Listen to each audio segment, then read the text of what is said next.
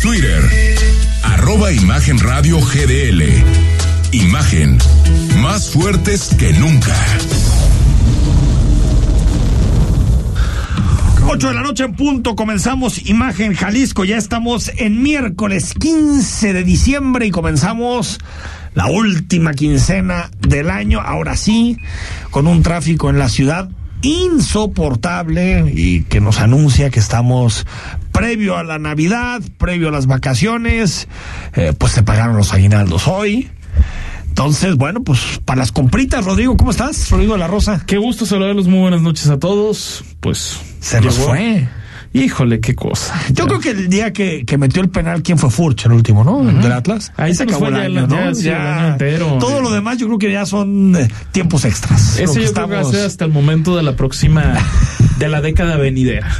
Y tenemos aún contento Manuel Baez.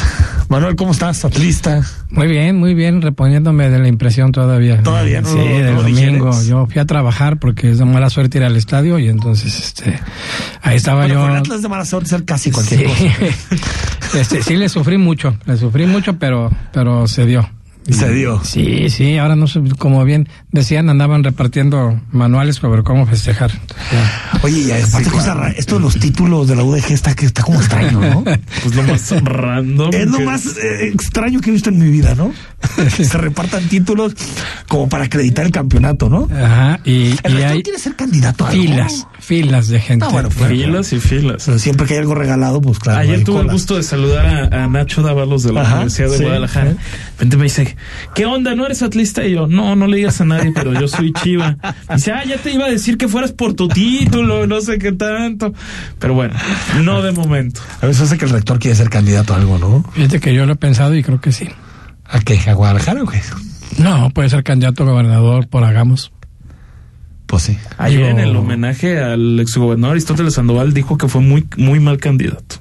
Lo Él reconoció. lo, él lo asumió. Él lo, sí, lo asumió Bueno. como tal. Que, digo, A lo los resultados nos... Lo, lo sabíamos, pero lo, lo, lo asumió y, y Yo sigo pensando que, qué bueno que es así. que Villanueva es un buen rector, Sin pero duda. sigo pensando que es un mal candidato. Pero ha sido un estupendo rector, creo. Yo creo que sí, yo creo que sí un buen rector, pero eh, para candidato tienes que tener más calle, más, ¿no? Él habla de pronto en unos Tienes que ser menos tecnócrata. menos tecnócrata, Bueno, ¿no? pero ya está repartiendo 10 mil títulos iba a dar. Pues, eh, a lo mejor ahí tiene ya 10 mil votos. No creo. Como dicen, recibe lo que sea, pero después ya define tu voto. Yo no sé si el candidato de Hagamos a la gubernatura vaya a tener 10 mil votos de entrada. Rodrigo la Rosa aprobaron el presupuesto de Guadalajara Y hubo de todo. con incremento del agua incluido. ¿Que no el alcalde había dicho que eso no iba a suceder? Eso 6.8% dijo de incremento, al igual que en el resto de la zona metropolitana de Guadalajara. Mm, Yo ya no entendí. No, yo tampoco entiendo nada. Bueno, escuchamos la nota y a ver si entendemos un poco más. Este miércoles quedó aprobado el presupuesto de egresos de Guadalajara, mismo que contempla una bolsa superior a los 9.400 millones de pesos.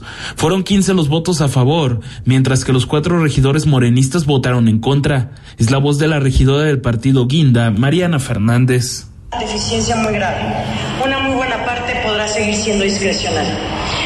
Se podrá utilizar a libre disposición ampliando partidas con el único criterio de que se puede sin que los integrantes de este cabildo o de la Comisión de Hacienda podamos analizar, discutir y aprobar estas ampliaciones antes de que se gasten el dinero.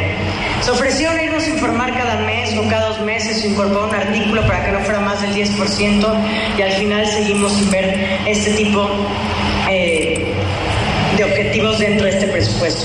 Que nos Aunque su voto fue a favor, el regidor panista Fernando Garza criticó la forma de compra de patrullas para la ciudad, ya que se están ignorando otros recursos para hacer frente a la inseguridad, como el uso de drones. Por otra parte, en la misma sesión del Cabildo Tapatío, fue aprobado el nombramiento de Cintia Cantero como la próxima titular de la Contraloría Ciudadana de Guadalajara.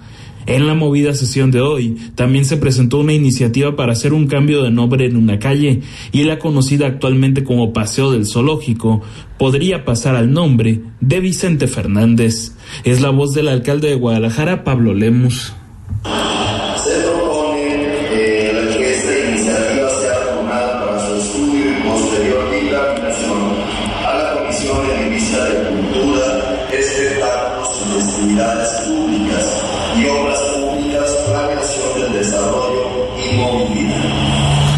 Rodrigo de la Rosa, Imagen Jalisco.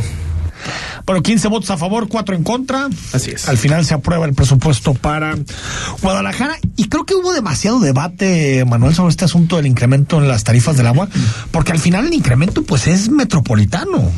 O sea, algo Bueno. así debe ser al menos, ¿no? Yo creo que el debate lo generó de manera hasta un poco innecesaria Pablo Lemus, cuando hace un par de semanas dijo que no estaba de acuerdo y que el CIAPA era el que tenía que dar las explicaciones. Eh, Se mostró en contra. Sí. Y luego al final Y pues, hoy vota a favor. no quedó muy Pero- claro si pero alguien lo convenció o si Eh, le pero- torcieron un poquito la mano o algo. Pero es que el, el problema es que el incremento en el, el incremento en la tarifa de agua se aprueba con el voto a favor, no de los alcaldes, pero sí de los representantes de los alcaldes. Porque hay que recordar que el CIAPA se debe a los presidentes municipales. Es Y una tiene junta intermunicipal. sí, pero tiene un consejo. Fue un representante de Guadalajara, fue un representante de Zapopan y todos avalaron el incremento en la inflación, digamos, 6.8% del, del, de la tarifa del agua. Que ojo, yo estoy de acuerdo con, con ese incremento. Yo creo que el agua es excesivamente barata y también por eso, Rodrigo, se desperdicia como se desperdicia. ¿eh? Totalmente de acuerdo, pero el, el, el vaya, lo que hoy se, se quejaban es el proceso que utilizó el CIAPA para hacer o imponer este incremento ante el Congreso de Jalisco que tú mismo lo decías en este espacio, Enrique. Una vez que el Congreso ya lo había avalado, ya que podía ser el municipio, estaba indefenso. Pero hace dos semanas el, el alcalde Pablo Lemus dijo que se iban a explorar vías jurídicas y ya posteriormente ya no habló del tema y dijo hace A una semana se me hace que le vamos a hablar del tema el 15 de diciembre y hoy 15 de diciembre lo que nos encontramos es que termina quedando aval- avalado porque tampoco es que tuvieran mucho margen de maniobra. A mí se me hace que en eso le salió lo populista. ¿eh? Hablemos. O sea, por eso dijo, no, no, no, no, ¿cuál incremento? No incremento a la tarifa del agua. Porque... El mismo día que en Zapopan se había aprobado Claro. con un Alberto Uribe que fue como muy vociferante en contra en aquel momento. Bueno, incluso pidiendo que se desapareciera. Exactamente. Imagínate nomás lo vociferante Sí, que estaba. Yo creo que eh, este debate del agua, yo creo, Manuel, que debería estar fuera de la, del debate de la política. Hay temas para la política y hay temas que no. El agua tiene que ser un asunto desde mi punto de vista de técnicos. Sí. Que digan, el agua tiene que costar esto y para las familias necesitadas que se subsidie. Pero para el resto de personas que podemos pagar el agua, ¿por qué va a estar barata? Sí, no, no tiene por qué estar Sí, países del primer mundo lo hacen así. Sí. Digo, con una diferencia, que en los países del primer mundo te puedes tomar el agua de la llave. Acá Sí, pero digo, tenemos que pagar el, el- agua y aparte tenemos que pagar garrafones. Pero no es una decisión del alcalde ni del gobernador, No. sino de juntas técnicas de gobierno y consejos, Pero eso que dices no es diferencia menor. O sea, el, el gasto de un de un filtro de agua, de No, los yo- garrafones. Yo, yo gasto al. Yo compro tres garrafones por semana en la casa. Son en torno a 100 pesos semanales. Son 400 pesos al mes. Son casi 5 mil pesos al año. Sí. de agua purificada. O sea, después dices, es que en Europa el agua cuesta más cara. Pues sí, pero te la puedes tomar. Te puedes tomar el agua, que es una cosa distinta. Bueno, hoy el presidente, casi de salida, anunció a la nueva titular del INEGI. Casi de salida, ni, ni lo iba a decir, como que dijo, ¿a poco no les he dicho esto? ¿A Ah, no poco les no les he dicho. platicado este chisme? Bueno, la ex secretaria de Economía, Graciela Márquez, eh, eh, eh, pasa al INEGI y sustituye a Julio Santaella. Eh, escuchamos cómo lo anunció el presidente. El cambio en la presidencia del INEGI, algún pronunciamiento ya, porque ya faltan escasos días. pues, Ya está Graciela. Ah, no se ha hecho público. Ah, es Graciela Márquez. Ya. Esta parte Ah, no sé. yo- me queda clarísimo, es, es como una alegoría de, de- de cómo se gobierna este país, ¿no? En la mañanera, Manuel. Ah, de verdad, ¿no saben? No saben que, que es Graciela Márquez? ¿No? O sea, cómo la, cómo la mañanera es la que termina definiendo mucho de lo que pasa en el gobierno, Manuel. Bueno, yo, según yo, Graciela Márquez ya se sabía que iba al INEGI, o ya estaba Ah, sí, en el INEGI, Sí, sí, sí. pero no quedaba claro y no la- habían formalizado mucha gente pensaba que iba a repetir eh, Es que ella estaba en la Santaella, junta de, de Santaella. gobierno, ¿no? Santaella, De- y ella está en la junta de gobierno y sí, efectivamente es así como Ay, de veras, ¿verdad? no les dije, pues sí, este, ya. Pero es que las órdenes se dan en la mañanera, no hay comunicados oficiales, no hay, ¿no? Eh, institucionalmente, institucionalmente, eh, pues no hay mucho, ¿no? Digo, ¿para qué sirve una mañanera si no es para anunciar cosas como esa, verdad? No, sí, pero me refiero a que es como, como, como, como anunciamos esto. Pues, digo, pero puedes pasar media hora disertando sobre Juárez y esto, y luego ya al final, ay, por cierto, este, se queda fulana, ¿eh? Nos vemos mañana. Y sí, exacto, nosotros mañana ya me voy. Y sí siento que llega un momento, Manuel, en el que uno ve, uno dice, pues es que esto parece improvisado. Ahora, el debate sobre el perfil. Yo tengo una buena impresión de Graciela Márquez como economista. La tengo, tengo buena impresión de ella. Ahora, lo que un poquito me llama, o, o lo que un poquito me incomoda, es su cercanía con el presidente. Porque el INEGI tiene que ser una institución independiente y Autónoma. porque es la que construye y genera los datos que al final nos sirven para tomar decisiones, para poder criticar al gobierno, para saber si va bien, si va mal. Y pues ella es cercana. Sí, pero yo no sé qué tan cercana, Obrador, ¿eh? Porque era secretaria de Economía. Y de buenas a primeras eh, la sustituyeron por proyecto, ¿eh? Tatiana Cloutier. Ella se va al INEGI, digamos que es, en- es una caída hacia abajo, es así. Y a la de ahora, es una- a la de ahora resulta que fue con rebote hacia arriba. Pero yo tengo la impresión de que si realmente estuviera en el mismo talante final del presidente, pues se hubiera quedado en la Secretaría de Economía. Es que yo coincido, no, no, no estaba en el primer cuadro presidencial, No. al menos a mí. Pero yo creo que Julio. Santaella sí es, sí es mucho más independiente. No, totalmente. Más mucho más y creo que ha hecho un buen, una buena Un labor el INEGI aparte con recortes presupuestales No. o- brutales ¿eh? Graciela Márquez es esposa del subgobernador del Banco de México, Gerardo Esquivel, que ese sí ha sido blanco de críticas directas del presidente por haber dicho que se tecnocratizó. Yo que soy tuitero este, as- asiduo, lo que he visto ahorita en la tarde, eh, no, nada de crítica y más bien felicitaciones a ella por su llegada. Yo sí que sí viene con un... críticas de- de- Yo es que las críticas que he escuchado son por la cercanía con... con el presidente eh, no, Ah, por, con Esquivel. por su relación, Bueno, de, pues por eso- ser pareja de Esquivel. me parece esposa. que eso no Por eso digo, yo no, no vi nada así. Aparte de una relación entre por qué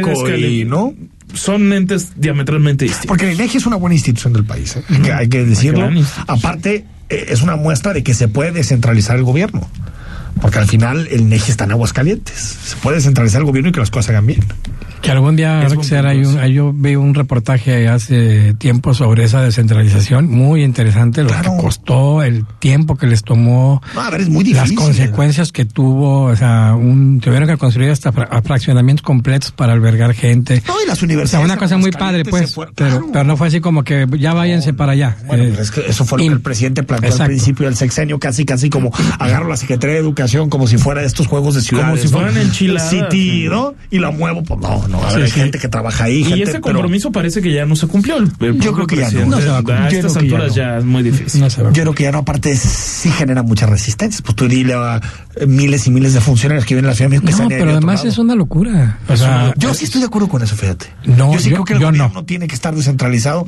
Yo odio el Yo centralismo. tampoco. Yo creo si que la no. Secretaría de Educación puede estar en un lado, si la Secretaría de otro puede estar. Como en Alemania, Pero, hombre. pero eran esos arranques Alemania. que tuvo el propio Esteban Moctezuma siendo secretario de Sí. Educación. Yo el primero de diciembre estoy despachando en Puebla. Eso Bueno, lo digo. Eso, eso no es. Bueno, por, por Dios. Otra vez. Así no se Yo maneja. sí La creo- 4T es muy. Yo sí creo que sí tendría que haber también como ejemplo de otros países, ciudades, gobierno. Como Brasilia. Brasilia, Washington, que, es, que que no yo son que ni la capital mucho. económica ni la capital Eso eh. Eh, Por muchos, ejemplo, yo estaría hasta de acuerdo en que el Congreso de Jalisco estuviera en Lagos o en Ciudad Guzmán y el Poder Judicial en otra ciudad media. Porque al final eso manda población y genera economía, genera consumo. Si tienes todo en la misma ciudad y después dices, ¿y por qué todos quieren vivirse ir a Guadalajara? Claro, pues aquí claro. está todo. ¿Por qué toda la gente migra a la Ciudad de México? Pues porque ahí está todo. ¿No? Creo que, creo que puede ayudar. La, la práctica de centralismo es como que en todo el país, ¿no? No- no- Sí, totalmente. Va más allá de la Ciudad de Aunque México. creo que la Ciudad de México es. Se acentúa. Es el, el ícono, el simbolismo Totalmente. del centralismo en este país. Y López Obrador habló de la Corte. La Corte tuvo dos sentencias. Como dicen por ahí, Dios da, Dios quita, ¿no? Entonces, el presidente evaluó una sentencia, bueno, más bien una medida cautelar, en donde básicamente lo que dice eh, la Corte, lo que le dice al INE es, tú tienes que hacer la revocación de mandato aunque no te den la lana que solicitas. Y así lo celebró el presidente. si está mal, para afuera. Entonces, el que se haya logrado esto es un hecho histórico. Entonces, eh, el INE acudió a la Corte planteando que no tenía presupuesto para hacer la consulta. Y la Corte resolvió de que tiene que llevar a cabo la consulta con el presupuesto que cuenta eh, el INE. Debo admitir, eh, Manuel Rodrigo, que esta sentencia, no sentencia, más bien este posicionamiento de la Corte, me llamó la atención. eh. Porque ahí está explicado el presupuesto del INE y está claro en qué se gasta cada cosa. O sea, tampoco es que el INE sea un elefante blanco. No, no, no, Hace la credencial electoral, tiene que organizar las elecciones del próximo año en materia y que le diga, arréglatelas, pero Sí. tú tienes que poner todas las urnas y todo lo necesario para la revocación. A mí me parece un mensaje duro, ¿eh? El INE tiene un presupuesto variable, como todos los institutos que se dedican a las elecciones. En años de elecciones tiene más dinero, en años no electorales se reduce. Este es un año no electoral. Federal, eh, digamos, Federal, ¿no? sí. Sí. Y en teoría, pues no tenían contemplado esa revocación. Eh, Bueno, si lo te habían contemplado, mandaron el presupuesto y les se los echaron para atrás. Esos tres mil y tantos millones. Casi ¿no? cinco mil. Cinco mil, tienes toda la razón. Sí, cinco. Entonces, es probable que a lo mejor el INE di- si hubiera dicho, pues sí, echen los cinco mil millones más y, y- y sin bronca se lo sacamos, ¿verdad? Pe- Pero, pero yo, yo me pongo a pensar en, ahora, si el gobierno decide no ponerle lana, las instituciones están obligadas a hacer las cosas sin lana. Es, es que es peligroso. Es que no entiendo eso, porque después puede pasar. Ahorita es un asunto de la consulta de revocación que dices, bueno, allá. ¿no? Seguramente el INE verá, verá qué puede hacer para desplegarse su- ese día. Pero en educación, en salud, en vacunas, en tratamiento, ¿va a ser así? Y, y a ver, y, Oye, no- y esto, perdón, te Sí. lo digo para que des tu opinión. Esto para la UDG es una mala noticia, ¿eh? muy mal. muy mala. Sí, coincido en esa parte. Y, y también, a ver, parte de que hoy el INEGI esté tan caro, parte de todo eso que hoy molesta tanto a López Obrador, se dio a partir de el López Obrador opositor 2005, 2006, 2007, ese sistema hipergarantista que vemos actualmente. Todo esto que, que estorba a los morenistas y que cuesta mucho dinero fue por todas las desgarradas de vestiduras que se que se hacían hace hace 10 años, Enrique. Sí, sí, así empezó el asunto. caray. Ahora yo, yo creo que aquí la corte tiene que estar, tiene que estar muy claro, Manuel, porque Pues ahora que el INE diga ¿de dónde lo va a sacar. Pues sí. Va a tener que sacarlo, como ya le habían dicho, de fondos que tenía para credencialización y para otro tipo de cosas. pero pues quitas Sí. un lado, ¿no? Hay que ver la respuesta del, del INE, pero Pero primero que lleguen a las firmas, porque faltan, tengo entendido, 10 días. Faltan 10 días y les faltan 2 millones. y el INE va a sacar doble lupa, ¿eh? va a decir, no, esta no, esta Sí, no, esta no, esta no. Triple, yo Sí, creo. sí. Bueno, antes de irnos al corte, en otra de las de, de- de las resoluciones, ayer te platicábamos en la noche, recién salido del horno, la Corte echa abajo el decreto y dice que, que no, que no se puede ocultar información de las obras públicas prioritarias por motivos de seguridad nacional. Pero fíjate la forma en que el presidente lo interpreta, es que es, es, es que, bueno, o, es, es- una mentira abierta o no entendió la sentencia, no sé. Pero mira, así lo, así lo entiende el presidente. este, adversarios, primero plantearon de que eh, lo que queríamos era ocultar información y eso no es cierto, es mentira, nunca fue ese el propósito. Entonces ahora la Corte dice adelante con el acuerdo o no impide el acuerdo, pero tenemos que presentar información, pues es nuestra responsabilidad. A ver, la Corte dice adelante con qué acuerdo. Exactamente, la ¿Con qué Corte no está diciendo adelante con La ningún Corte lo que dijo es tú no puedes. Ese decreto no es constitucional, Manuel. Pero más es una suspensión, ni siquiera está en contra o en favor, sino que lo van No, a lo que le dice es que no puede entrar en vigor el- eh, como medida cautelar. Ya después va a entrar al fondo del asunto. Pero lo, lo que dice el presidente es que eh, le da la razón la Corte. Pues eso siempre la va a mover a su. a Bueno, su pero es que eso ya es que es No, una pero- mentira abierta. pero es que esto es un- O sea, o sea, está digo, una cosa, una cosa es que uno interprete ciertas cosas de resoluciones y de sentencias, pero lo que dice la Corte es el decreto que tú avalaste. Ese decreto no es constitucional. Es un nivel de Y hay que manipulación suspenderlo. altísimo. Y no se puede aplicar hasta que no se revise a fondo. Ahora, No se puede aplicar hasta que no se revise. a fondo, ¿Cómo puede cual. sostener el presidente que está abierto a la transparencia y todo eso cuando ese decreto sale cuatro días después de que el portal Latinus revela una serie de corruptelas importantes en el aeropuerto de Santa Lucía, precisamente mediante peticiones de acceso a la información pública? No, pues no. O sea, no, ¿cómo sostienes una cosa con otra? Ese decreto fue una respuesta directa a, a- a ese periodista que llaman corrupto sin ninguna prueba en la 4T, que es Carlos El Loret. decreto es: no me preguntes y no voy a dar información. Y además, eh, pues, si no me das permiso, de todos modos lo hago. Pero ya era un strike cantado esto, ¿no? Qué bueno que la Corte actúa de esta manera. En el caso del INE, te soy sincero, a mí me llamó la atención, porque a veces siento que el INE en algunos temas que son prioritarios para el presidente juega este doble rol, este juego más político, Manuel, que es como pasó con la consulta. Cuando fue lo de la consulta, también le arreglaron la pregunta al presidente, cuando no estaba preguntando eso. Y ahorita, para que haya revocación de mandato, le dicen, bueno, INE, saca de donde quieras dinero, pero se tiene que hacer la revocación de mandato. Entonces siento que a veces hay un juego político dentro de la corte cuando se interpretan estos temas. Vamos al corte, cuando regresemos, hablamos precisamente, hoy Saldívar dio su eh, informe. Cintia Cantero, la presidenta del ITEI, va a ser la nueva Contralora de Guadalajara. Aparte, información que teníamos de hace como tres semanas, que eso iba a pasar. Sí. Y bueno, al final se terminó oficializando y Estados Unidos va por Ovidio. Ojalá no pongan a la Guardia Nacional a que lo, a que lo busque. No, no, no, ¿eh? esperemos que no. Esperemos si no, me lo van a dejar salir. Al corte, estamos en imagen, noche de miércoles. El análisis político. A la voz de Enrique Tucent. En Imagen Jalisco. Regresamos.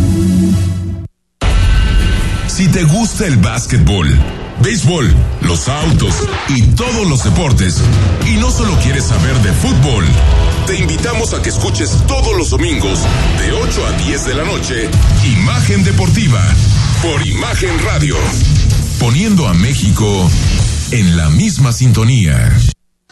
Noviembre estuvo genial. La consulta infantil y juvenil fue todo un éxito. Participamos millones de niñas, niños y adolescentes Lo hicimos de forma virtual, pero también de manera presencial. en las más de 37 mil casillas que el INE instaló en todo México. Tus opiniones servirán para que quienes deciden Nos tomen en cuenta en los temas de cuidado del planeta, nuestros derechos y nuestro bienestar. ve los resultados en INE.mx. Gracias por moldear tu futuro. Negocios y la economía se encuentran en una profunda transformación.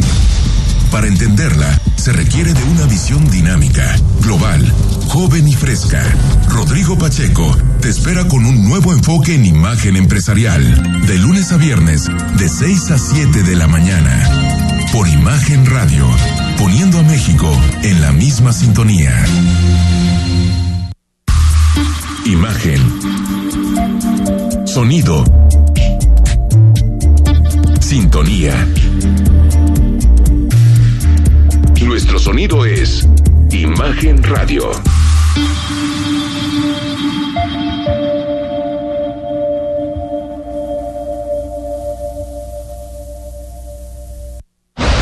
Queremos conocer tu opinión. Envía un mensaje de texto a nuestra cuenta de WhatsApp 33 33 69 45 22 33 33 69 45 22 Imagen más fuerte que nunca. Estás escuchando Imagen Jalisco con Enrique Tucent. Facebook, Imagen Radio Guadalajara. Imagen, más fuertes que nunca.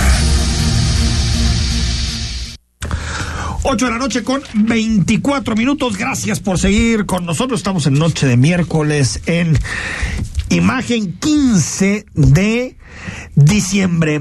Eh, Rodrigo la Rosa, la Semadet anuncia los operativos para medir la calidad del aire, que hoy, por cierto, ya, ya empezó a notar por el frío, ya empezamos a notar mucha contaminación, ¿no, Manuel?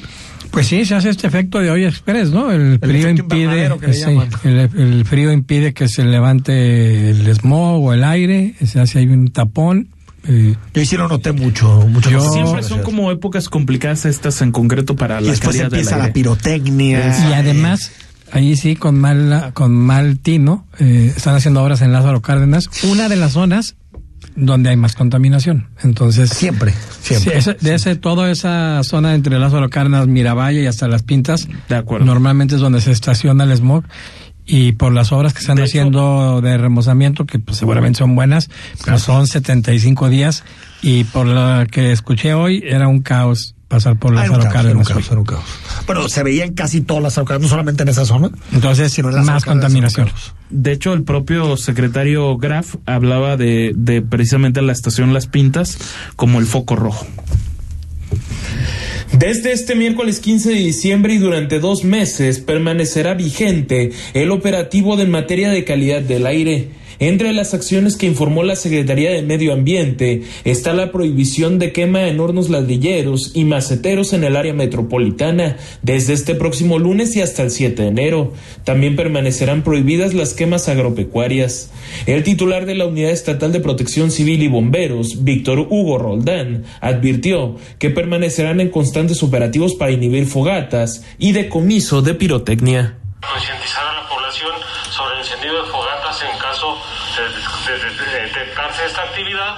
eh, se invitará a las personas que apaguen dichas fogatas. Se dará prioridad en esta actividad durante las noches del 24 de diciembre y 1 de enero.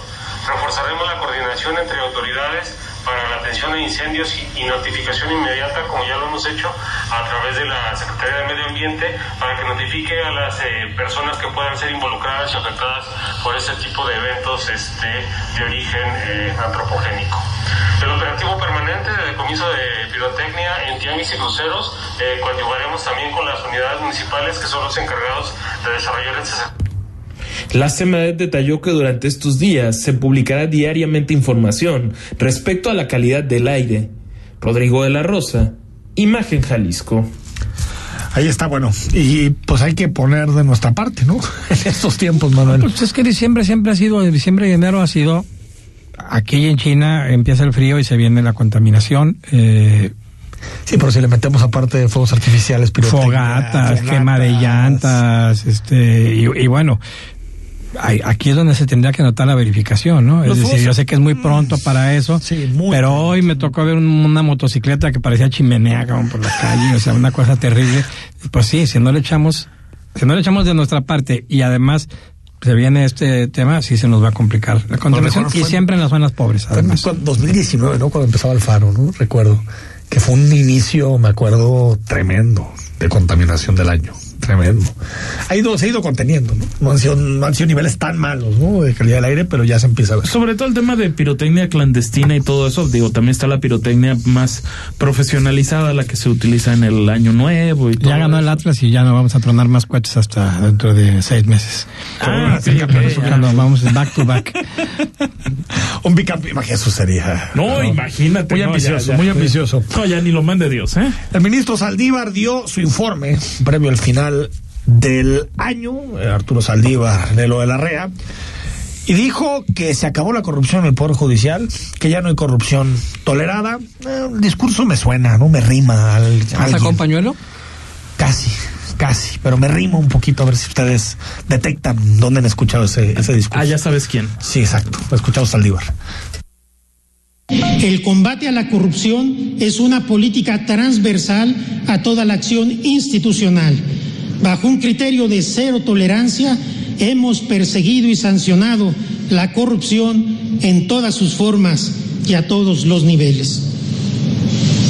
Hemos roto las estructuras de poder por las que abogados, despachos y representantes de intereses económicos traficaban influencias e impunidad al interior del Poder Judicial. Hemos desarticulado las redes clientelares de intercambio de favores. Asimismo, hemos adoptado medidas preventivas que permitan detectar irregularidades y hemos impuesto sanciones ejemplares en casos de acoso y hostigamiento sexual, nepotismo e inconsistencias de la evolución patrimonial. De esta manera, puedo afirmar categóricamente que en el Poder Judicial de la Federación ya no hay corrupción tolerada ni institucionalizada. Bueno, este discurso lo hemos escuchado mucho. Muchísimo. A mí me, me impresiona lo que habla en pasado, ¿no? De, de ya no hay, ya no, no, no existe, no, eh, antes se toleraba. A ver, Manuel, cualquier abogado te dice que las cosas siguen siendo más o menos iguales, que siempre. Pues es que es muy fácil decirlo y es muy difícil medirlo. Es Sí. decir, puedes decir si ya se acabó y ya no hay, y, y dices, pues a ver, no si hay, pues compruébeme que sí hay, compruébeme que no hay. Es decir, no, no hay manera de saber si se pasa o no se usted hace. vívalo en la, en la vida diaria. Y me llama la atención que es la tolerada, ¿ah? Es decir, Ah, no, él admite que yo, yo lo que escucho es que dice hay corrupción, sigue habiendo corrupción. Es que también negar eso sería. Sí, no, completamente. Ya no se tolera la corrupción. Ahora, yo no sé si lo que él está diciendo es que los anteriores por ahí presidentes del asunto. corte Exacto. la por ahí va el asunto. No, que yo, eso es yo grave. creo que Eso es, es eh, grave. ahí está manchando de entrada a Bueno, quienes estuvieron antes que él en el cargo. Ah, muchísimos. pues, hasta el ministro Cosío. O sea, po- porque te está hablando de esas personas del pasado sería antes del, del que se acabara el periodo neoliberal, Pero a mí se no- toleraba la, la corrupción. O sea, ese manicaísmo no nos lleva a ningún lado. vasos comunicantes entre López Obrador y Saldívar siempre me. Bueno, siempre ha habido. Es que está cañón, ¿eh? O sea, es básicamente el mismo discurso. Es que lo vi Es básica- no sé si el, si, si el, tiene el mismo discursista, ¿no? Que les hace sus, sus, sus intervenciones. Ahora, cualquier persona que se enfrenta al Poder Judicial a cualquier nivel se da cuenta que los jueces siguen pidiendo dinero, que los abogados tienen que seguir Pues se acelerando nece- los Se necesita procesos, dinero para aceitar el proceso. Bueno, es que eso no ha desaparecido, Manuel. Pues es que es la verdad, ¿no? O sea, entonces Saldívar puede hablar de su idea mágica de que hay un poder judicial ya eh, eh, que, que combate todos los casos de corrupción, pero la realidad de la ciudadanía es que el poder judicial sigue y bajo todos los rankings, todos los estudios del poder judicial sigue con unos problemas de Pero los titulares de mañana serán se acabó la corrupción en el Poder Judicial. será. Eso es lo la que, eso, eso es lo que Bueno, buscan. o- o hay un periódico que es un hecho que se la va a comprar. Sí, ¿no? Sí. La que- Eso- la- el, que eso. dijo, el que dijo que la consulta es es un sondeo. un ¿no? sondeo. Sí, sí, ese, Oye, ¿qué es eso, mío? Que es un sondeo. Pues es que no cabe consulta. Uno Pues que hace periódicos. Pero ponle, uno- uno tú ponle que hacer- sondeo y uno, ya. uno tiene que hacer que quepan las cabezas, Sí, pero siendo eso es. precisos. No, eso es importante, porque después cuando, oh, a ver, sondeo ni a encuesta llega, sondeo No, es eso. que en la calle preguntes a cuatro personas, por favor. Pero bueno, 8 de la noche con 32 minutos al corte, seguimos, hay muchísima información más en imagen. El análisis político. A la voz de Enrique Tucent. En Imagen Jalisco. Regresamos. Soluciones especializadas para tu obra. Perdura, el líder absoluto en pegapisos y adhesivos, porque lo que se une con Perdura nunca se separa. Esta temporada la fiesta comienza en la playa. Disfruta con tus seres queridos de una selecta variedad de vinos, licores, accesorios y canastas navideñas. Ven y conoce todo lo que la playa tiene para ti. Aquí comienza la fiesta. La playa. Evita el exceso. La información debe ser actual y debe transmitirse. Tiene que llegar cuando se necesita. Imagen informativa con Patricia Rodríguez Calva. Domingos, 7 de la noche. Imagen Radio, poniendo a México en la misma sintonía. Apoyar a los emprendedores en el cumplimiento de sus obligaciones. Simplificar el pago de impuestos Fortalecer la equidad y la justicia. y recuperar la economía son los ejes del desarrollo el próximo año. Para ello, el Senado de la República aprobó el paquete fiscal 2022 Sin nuevos impuestos y con apoyos a los que menos tienen. Senado de la República. Sexagésima quinta legislatura. El análisis, la polémica, lo asombroso, el interés. Todo eso somos. Imagen Radio, poniendo a México en la misma sintonía.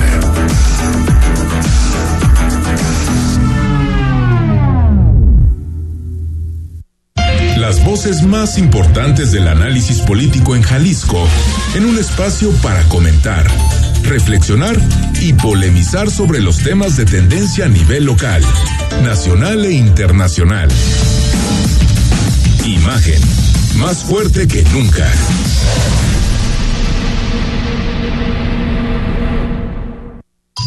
Estás escuchando Imagen Jalisco con Enrique Tucen. YouTube. Imagen Radio Guadalajara. Imagen. Más fuertes que nunca.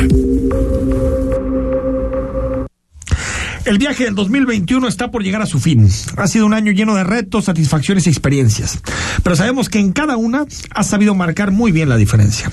Porque este año entendiste que no se trata de vivir por vivir, sino de hacerlo a tu manera. Esa manera que seguro para quienes te rodean ya es una referencia. Queremos que sigas marcando el camino, así que comienza a planear tu viaje del 2022. Impone con todo el poder que te da estrenar el inigualable GMC Yukon. Vive la experiencia con su gran conectividad, seguridad y tecnología, con un motor de 6.2 litros y 420 caballos de fuerza. Disfrútala con rentas mensuales desde 25,100 pesos, más un año de seguro gratis y 12 meses de internet ilimitado. Aprovecha, solo tienes del primero de diciembre al 3 de enero de 2022 para cerrar un gran año y abrir uno aún mejor. Si quieres saber más o consultar términos y condiciones, visita gmc.mx. ¿Cómo en el caso de Ovidio? Rarísimo también, durísimo. No, no termino. El mensaje del, del gobierno de Estados Unidos es eh, o actúan contra contra Guzmán y su familia Los o cuatro hijos, ¿no?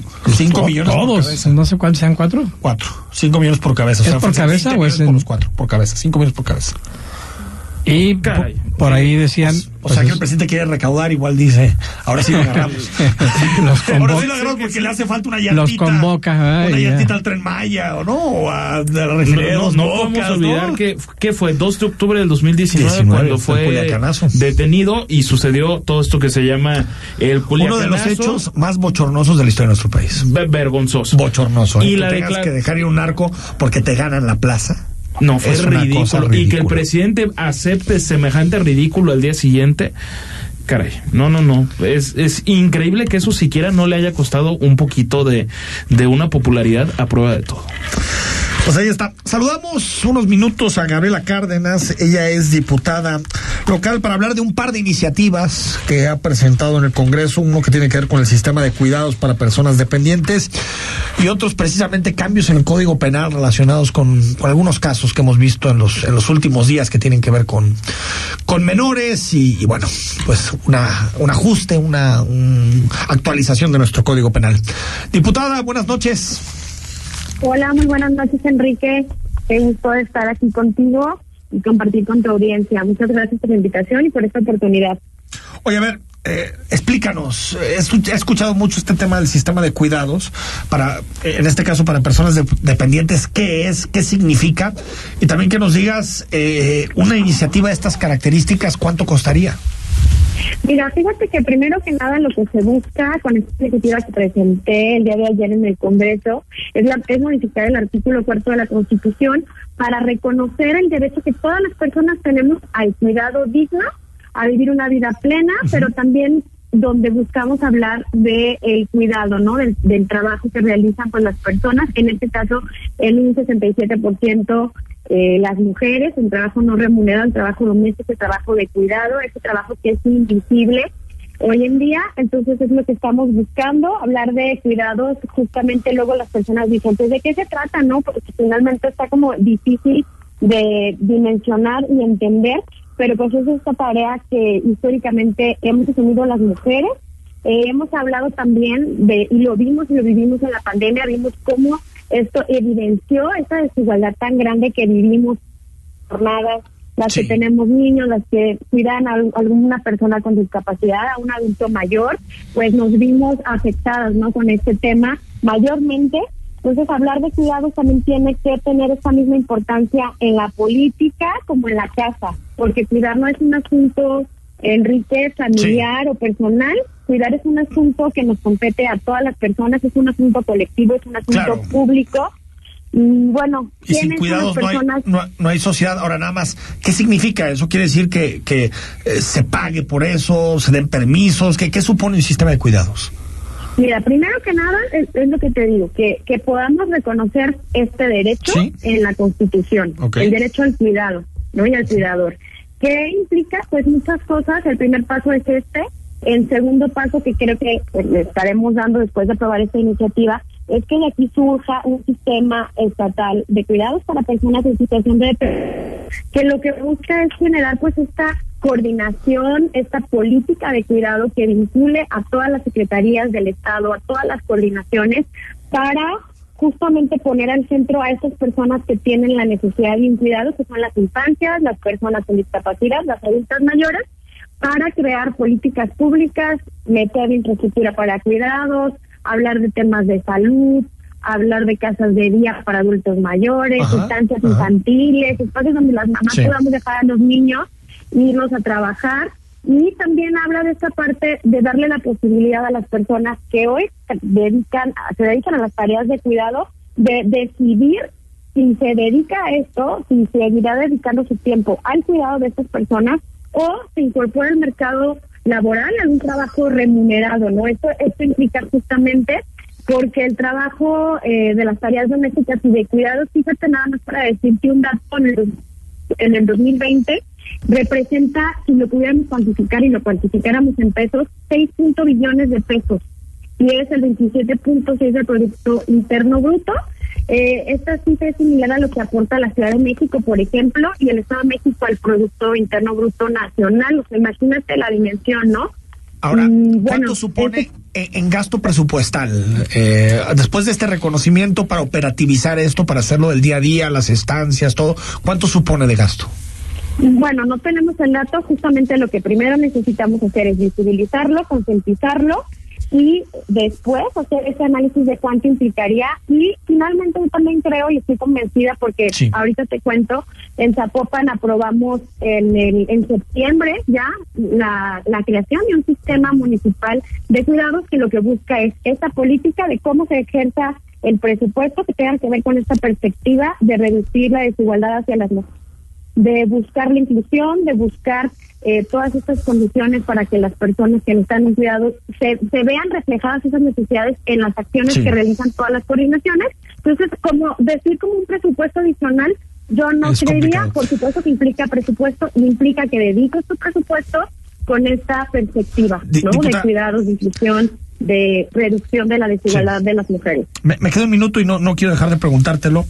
Eh, propusiste, lo voy a leer, eh, lo voy a leer directamente porque no me queda claro exactamente cuál es la propuesta, pero dice, eh, la diputada eh, Cárdenas, Gabriela Cárdenas, propone la eliminación del concepto de seducción como elemento probatorio del tipo penal de abuso sexual infantil y elimina la querella por de parte ofendida para la persecución del delito, buscando con ello proteger el derecho de las niñas y los niños. Exactamente cuando propones esto, diputada, ¿en qué estás pensando? Mira, ahí te va. Eh, lo que estamos buscando con esta reforma al Código Penal del Estado es para que eliminemos justamente este concepto de seducción Ajá. como un elemento del del- el, el delito del abuso infantil y que el consentimiento de una o un adolescente que aquí justamente habla de entre los 15 y 18 años se presuma como engaño, no como seducción, por el simple hecho de su edad. Finalmente, pues son menores de edad. Eh, se podría presumir que abusaron de la inocencia, de la desinformación, de que con algunas estrategias buscaron ganarse su confianza para, bueno, ya has mencionado en tu programa algunos casos, ¿no? Sí, que estamos sí. viendo en el Estado. Sí. Y justamente lo que busca es que estos delitos se persigan de oficio, no a petición de parte. Eh, y bueno, con estas circunstancias, por el simple hecho de que la persona, de que, perdón, de que el adolescente es menor de edad, pues ya tiene que ser investigada por abuso sexual, aun si la víctima no presenta cargos o decide ya no continuar con el procedimiento. Eso justamente es lo que busca esta reforma y también eh, si, te- si tiene mamá, papá o quien ejerce la tutela y sabe de, de esta situación, como también hay otro caso conocido en el Estado que está en, en la agenda pública, pues podrían y deberían de perder la patria potestad y también pues de ser eh, pues perseguidos, ¿no? También por so- una presunción de para que me quede claro, ahorita tienes que acreditar que hubo seducción. Sí, claro, el artículo menciona que en un adolescente hubo seducción. ¿cómo en un adolescente vas a decir que por supuesto que no hubo La un se prueba ¿no? eso. ¿no? ¿Cómo se prueba Finalmente, entonces esa es la modificación que estamos proponiendo. La claro. selección como un elemento probatorio del tipo penal de abuso sexual infantil y bueno, pues el- elimina esto de que tú tengas que presentar la denuncia y demás, ¿no? Sino que estos, estos delitos se tienen que perseguir De oficio. de oficio, es una obligación del Estado hacerlo. Diputada, gracias. Hablamos pronto. Muchísimas gracias. Gracias, buenas, noches. Pues ahí está. Eh, yo esto del sistema de cuidado siempre lo he escuchado y todavía no me queda tan claro, tengo que ser sincero. Pero esto pues está bien, me parece, ¿no? Lo, lo de que se persiga de Sí, oficio, porque que- siempre sí, puede claro. haber algún abuso ahí, ¿no? Sí, a mí me quedó muy claro cuando dijo, tiene que ser, es un engaño, ¿no? O sea, no puede haber de que es que él la sedujo y la- se le engañó, punto. Se la llevó mediante engaños, por ser menor de edad. Por el simple hecho de ser menor de edad. Pues sí. Creo que está bien. Sí, Creo que está bien que se acoten y que sea mucho más complicado que sucedan ese tipo de eh, eh, cosas. Antes de eh, irnos al, al corte, bueno, sigue el presidente presionando directamente al PRI con el asunto de la reforma eléctrica. Recordemos que esta semana se vio con el Partido de Acción Nacional, que ya abrió eh, diálogo con los empresarios. Y así, así habló el presidente sobre eh, eh, el PRI y la decisión que tiene que tomar el PRI. El PRI dijo que le había dado una patada al neoliberalismo que les fue impuesto y que se declaraban de centroizquierda.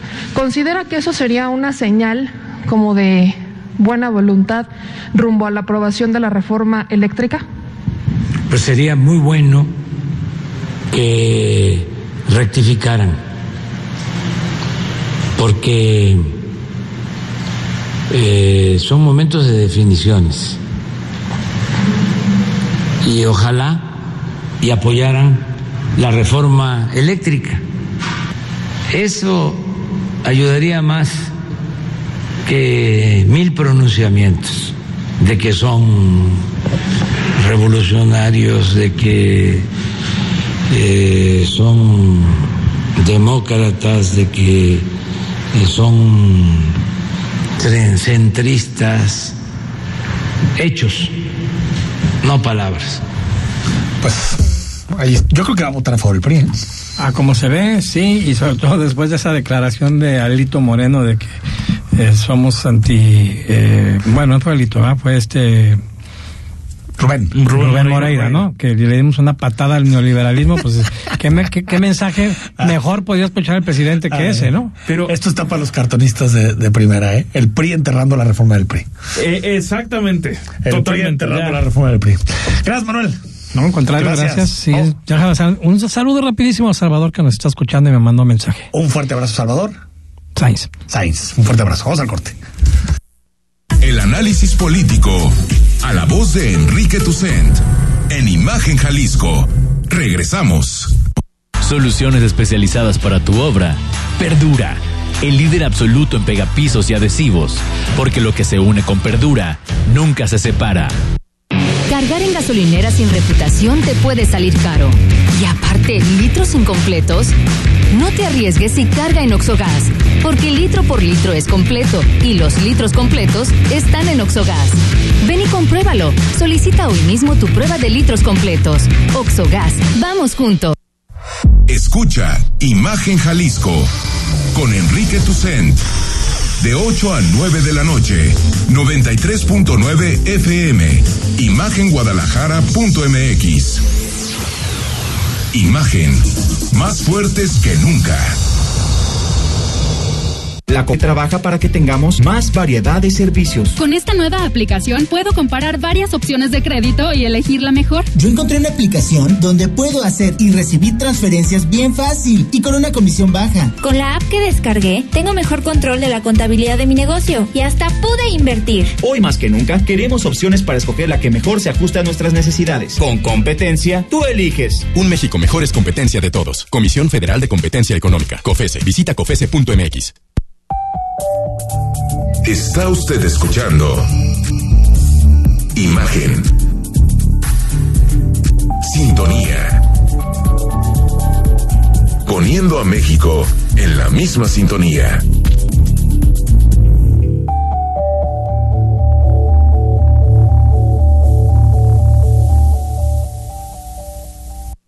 Compartimos micrófonos contigo.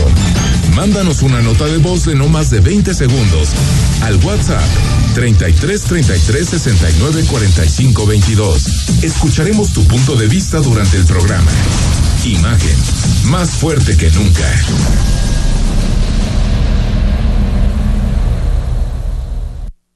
Estás escuchando Imagen Jalisco con Enrique Tucent.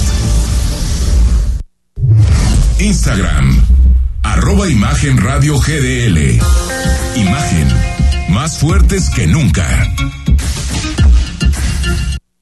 8 de la noche con 50 minutos y tenemos el gusto de recibir aquí en la cabina de imagen a Pedro Lomelí, gerente de ventas de Firmauto. ¿Cómo estás, Pedro? Bien, muchísimas gracias. Gracias por, por acompañarnos. A ver, antes de, de, empezar a platicar sobre la evolución, el autofinanciamiento en México, platícame primero de Firmauto. ¿Qué es Firmauto? Te cuento, Enrique. Mira, nosotros empezamos hace ocho años acá en Guadalajara, este, como un sistema de autofinanciamiento que viene a revolucionar propiamente la imagen del autofinanciamiento en México, ¿no? Nos gusta llamarle el autofinanciamiento 3.0, ¿no? Estamos haciendo las cosas mucho, muy diferentes y hemos tenido mucha fortuna con eso. 3.0. Correcto. O sea, sí, ya hay dos versiones previas. Sí, digo, la realidad es que prácticamente estamos hablando de que el autofinanciamiento tiene 40, 50 años. Ah, mira. Hay este, otros exponentes ahí en el mercado, pero nosotros haciendo las cosas como las hacemos y brindando garantías a los clientes, pues somos únicos. A ver, ¿qué hace diferente Firmauto? De entrada, nuestra flexibilidad. Hoy por hoy, y más después de la pandemia, bueno, pues ha sido una fábrica de gente con problemas de morosidad, capacidad de pago, historial de crédito, el propio buró, las agencias saben de qué hablo, ¿no? O lo, quien nos escuche que trabaje en una agencia o que se haya acercado a solicitar un crédito, sabe que de forma recurrente, pues puede ser este rechazado por este tipo de temas, ¿no? Entonces, ¿qué hacemos distinto? Pues de entrada somos la industria en términos de autofinanciamiento más flexible en términos de aceptación y este de igual forma los más rápidos en cuanto a un mecanismo de respuesta para el cliente. O sea, pero ponme un ejemplo flexible, si yo acudo con ustedes, eh, son menos, eh, tengo que mostrar menos cosas, menos burocracia para obtener el financiamiento. No, sí, claro, Enrique. Mira, por ejemplo, nosotros desarrollamos un software, una plataforma interna que nos permite la precalificación de nuestros clientes propiamente en cinco minutos. Necesitamos únicamente algunos datos, no hay necesidad de firmar algún tipo de formato, este, de forma autógrafa propiamente o entregar documentación y demás. Todo lo hacemos en línea, prácticamente durante una llamada o a través de un WhatsApp. Hacemos una precalificación y resultado de esta precalificación es que le damos viabilidad al cliente. El sistema nos permite ser asertivos respecto al costo, el plazo, el pago que tendría el cliente que dar y demás. No somos bastante flexibles en ese horas sentido. ahí a sentarte, en cinco minutos te pueden decir va por aquí. Yo te digo si es viable. Si es viable. Y si es viable, iniciamos un proceso donde el cliente decide el plazo al que desea contratar y el momento en el que decide recibir su vehículo, ¿no? ¿Con qué marcas trabajan? Desde, te comento, desde hace ocho años que iniciamos, empezamos a trabajar con aproximadamente con 17, 18 marcas. Hoy por hoy trabajamos con todas las marcas todas. a nivel nacional. Así es que el cliente tiene ahí el, el catálogo abierto, ¿no? Para elegir lo que mejor le, le acomode. Oye, ahorita hablabas de, de, de de, liquidez y, bueno, pues ha sido un año complicado. 2020 y 2021 han sido años complicados. ¿Cuál es el mínimo de enganche para, para un financiamiento? Ahí es un tema súper interesante. Al principio te comentaba que justamente lo que hacemos a través de nuestro sistema de autofinanciamiento es renovar la imagen del autofinanciamiento como la gente lo llegó a concebir. Más yo creo nuestros papás y demás que llegaron a, a ser clientes tal vez de un autofinanciamiento sabían que los sistemas tradicionales este, someten al cliente a un proceso de subasta, sorteo, sí, puntaje sí, para poder obtener un vehículo, lo cual de pronto pues no te da tanta certidumbre si tienes la intención de estrenar en el corto plazo, ¿no? No sabrías cuándo vas a recibir el bien. Lo que nos hace distintos en gran medida es propiamente que nuestro contrato, que por cierto está publicado 24/7 en nuestra página y en la página de la Secretaría de Economía, es muy claro respecto a una cláusula de adjudicación garantizada, lo cual literal es la receta de cocina perfecta para que el cliente sepa que si fue aceptado a través de la precalificación que te comento, sabrá en qué momento va a recibir su vehículo. ¿no? Entonces es muy sencillo. Sí, cero tal incertidumbre. Lugar, tal momento te va a quedar tu vehículo. Claro, de hecho, problema. durante durante el proceso de evaluación platicamos con el cliente qué es lo que el cliente ambiciona a comprar y de igual forma analizamos cuánto es lo que el cliente tiene en el momento para iniciar su contrato. Un alto porcentaje de nuestros clientes inician con meramente una mensualidad y saben que dependiendo del contrato que firmen con nosotros, al llegar a cierto número de mensualidades, ya sea de una en una o a la velocidad que ellos quieran, podrán recibir su vehículo. O sea, el enganche no va a ser una broncota. No, de hecho, propiamente no hay enganche. Esa es una de nuestras grandes Eso- ventajas. Eso, eso iba. A ver, para nuestro auditorio, eh, ¿cómo funciona? ¿Cómo le hace alguien para acercarse y, y, y- y al final eh, poder contratarlos? El proceso es súper simple. Nosotros los estamos invitando a que se dirijan a nuestra página de internet, que es firmauto.mx, o literal firmauto en todas las redes sociales, Instagram o Facebook. Y de igual forma, si me lo permites, pasarles un teléfono para que nos manden ahí un WhatsApp, este, y uno de nuestros asesores, bueno, se encargará de guiarlo a través de este proceso, precalificarlo a través del propio WhatsApp o una llamada telefónica. Telefónica Claro, invitadísimos a nuestras oficinas, este, e iniciar su proceso para que puedan estrenar cuanto antes. El teléfono es 3323 91 50 28. Te lo repito, es 33 23 91 50 28. 33 23 91 50 28. Correcto. Escribes el WhatsApp y desde ahí ya comienzas el proceso, te dicen por aquí y te hacen la, la, la calificación inicial. Correcto. Requerimos aproximadamente cinco o seis datos mucho, muy sencillos que el cliente seguramente tenga a la mano. Este, vamos a correr este proceso de evaluación y resultado de la evaluación le damos viabilidad y iniciamos su trámite para que estrene cuanto antes. Y ya nos dijiste, hay certeza de cuándo vas a recibir tu automóvil. Correcto. Es decir, en eso no hay ninguna incertidumbre. Y también más información, me decías, todas las redes sociales, ¿no? Todas las redes sociales, nuestra página, nuevamente el teléfono 3323 91 50 28 y estamos listísimos para atenderles y ayudarles a que estrenen cuanto antes. Pues clarísimo, Pedro. Muchísimas Te gracias. por venir, Pedro Lomelí, gerente de ventas de Firmauto. Perfectísimo, muchas gracias. Rodrigo La Rosa, gracias. Gracias, buenas noches a todos. Soy Enrique Tucen, mañana a las 8 estamos aquí en Imagen. Muy buenas noches. Escucha Imagen Jalisco con Enrique Tucent de 8 a 9 de la noche 93.9 FM Imagenguadalajara.mx Imagen más fuertes que nunca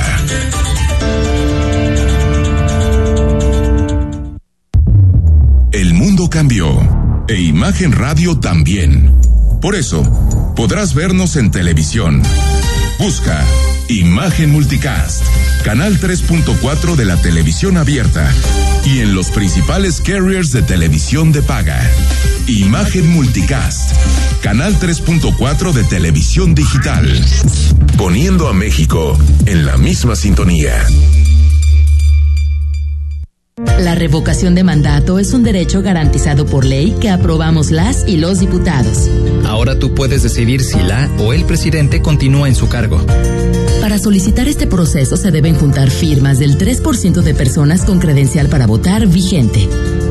Y para que la consulta sea válida se necesita el 40% de participación. Cámara de Diputados, Legislatura de la Paridad, la Inclusión y la Diversidad.